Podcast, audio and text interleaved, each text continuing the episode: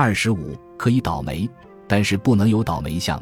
列子中有狗吠滋衣的故事，是这么说的：杨朱之弟曰不，衣素衣而出，天欲解素衣，衣滋衣而返，其狗不知，迎而废之。杨不怒，将扑之。杨朱曰：子无扑矣，子亦犹是也。相者使如狗白而往，黑而来，岂能无怪哉？这个故事也是讲人生处世的哲学。杨朱的兄弟名叫杨布，穿素色的衣服出门了。出去的时候是晴天，结果在外面碰到了下雨。古代的农业社会，泥巴到处都是，素色的衣服容易弄脏。像我们小的时候念书回来就是一身泥，所以古人有诗句：“微雨作轻泥”，微雨会制造轻微的泥巴。这首诗的境界看起来很美。实际的境界却很痛苦，因此杨布把没有颜色、干干净净的衣服脱掉了，换上缁衣回家。缁衣是染色的衣服，大半是灰色的。注意呀，出家人穿的衣服统称缁衣。根据印度佛教的规矩，出家人穿坏色衣、各种碎破布剪裁接拢来的衣，所以也叫做那衣，就是不要漂亮，穿最坏的颜色。到了中国以后。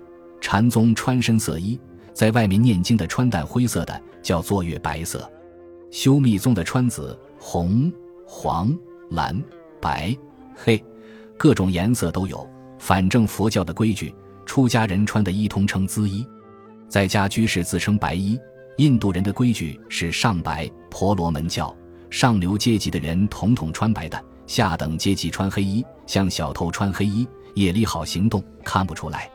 我们的夏朝也重视白，中国历史文化有时候重视白，有时候重视黑色、红色、黄色，每个朝代都不同。看过《红楼梦》的都知道，迎春、探春、惜春三姊妹，最后的小妹妹出家了，所以在《梦游太虚幻境》中说的预言，第一句是“勘破三春景不长”，都是双关语。这种小说也与禅与道相关的。因为他三姊妹的名字都有个“春”字，也代表人生的境界。青春好景不长，勘破三春景不长，恣衣顿改昔年妆。可怜绣户侯门女，独卧青灯古佛旁。这是在家之人的看法。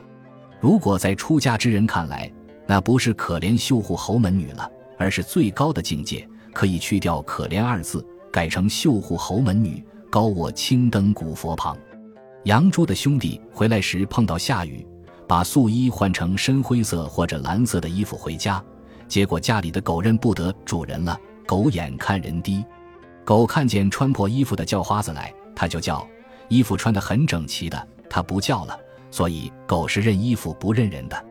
古人经常借这个情形来骂世界上的人，只重衣冠不重人，那是当然的。像我们小的时候，老辈人就告诉我们。年轻人出门，像大学毕业后两三年找不到工作，那个倒霉相，皮鞋破了，西装、牛仔裤已经发白了，头发留得长长的，然后履历表到处送，一看到就晓得是个倒霉的青年。碰到这样倒霉时怎么办啊？勤理发，理得干干净净的；勤洗衣服，哪怕只有一件，晚上烫得笔挺，早晨出来还神气，把裤带缩紧一点。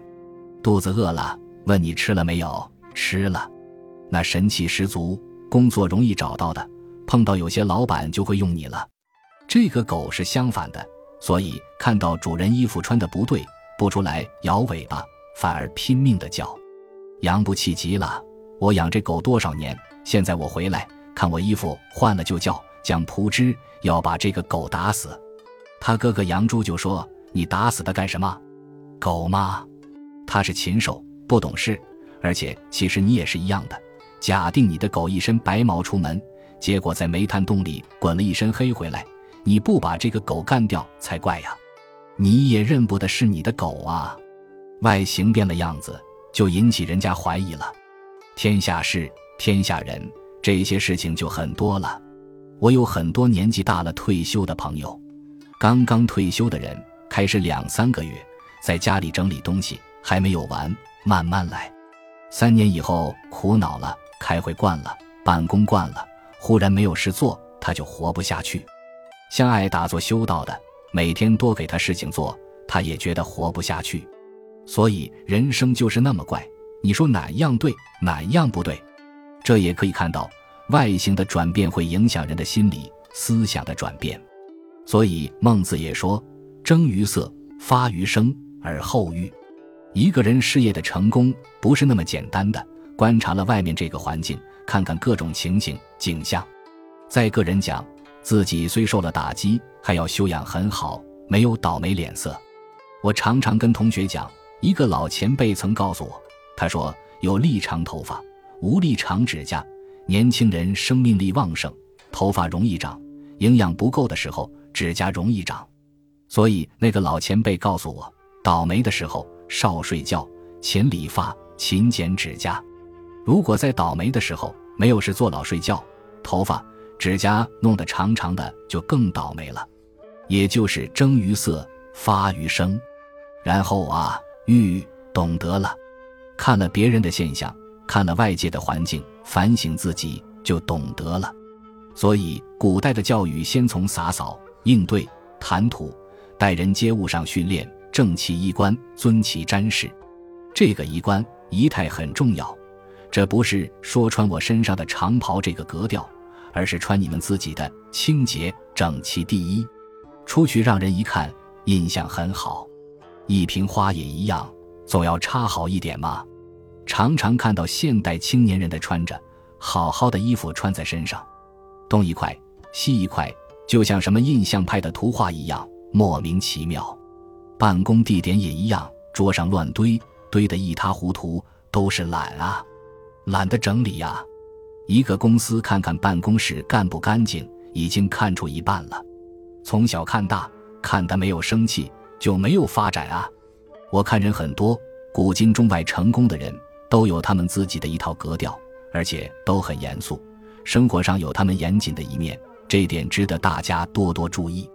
像我十七岁出门，碰到过几个动乱的大时代，在家时样样都富裕，出门以后到处闯荡。我的个性啊，向来不求任何人，哪怕是朋友、同学、长官，一封介绍信、一张明信片都不肯用，要自己出去闯。那各式各样的苦头，连带种种的经验都来了。经验多了，我觉得到每个地方，大家都欢迎我，因为知道我是什么人、什么身份。比如今天我去看一个人，一打招呼，谈了几句话，一看脸色不对，讲话不对。马上知道了，就走了，避开了。入门休问荣枯时，观看容颜便得知。晓得人家心里不高兴，还在那里死皮赖脸等，那给人家印象更不好了。有时一到那里遇到吃饭了，主人殷勤招呼：“喂，来，来，吃饭，吃过了，谢谢，谢谢。”出来时，实际上肚子里饿得很。口袋里一毛钱都没有，但要挣个面子，总不能给人留下一个坏印象，好像我来吃你的、揩油的。这些是我年轻时在外面的经验。为了达到做人做事成功的目的，你给别人的印象不能搞坏了呀。在外面做事那么多年，有时候也借钱啊。求人需求大丈夫，好朋友问他借钱，有钱没有？我急要钱用，没有。你去帮我借，这是好朋友，不是我有困难等人来追问，可怜我这个我不干。总之，做法上要分清楚，取舍之际像用兵一样，应用之妙存乎一心。你们好好揣摩吧。选自《列子》一说，南怀瑾讲演录，两千零四杠两千零六，中国式的管理的出发。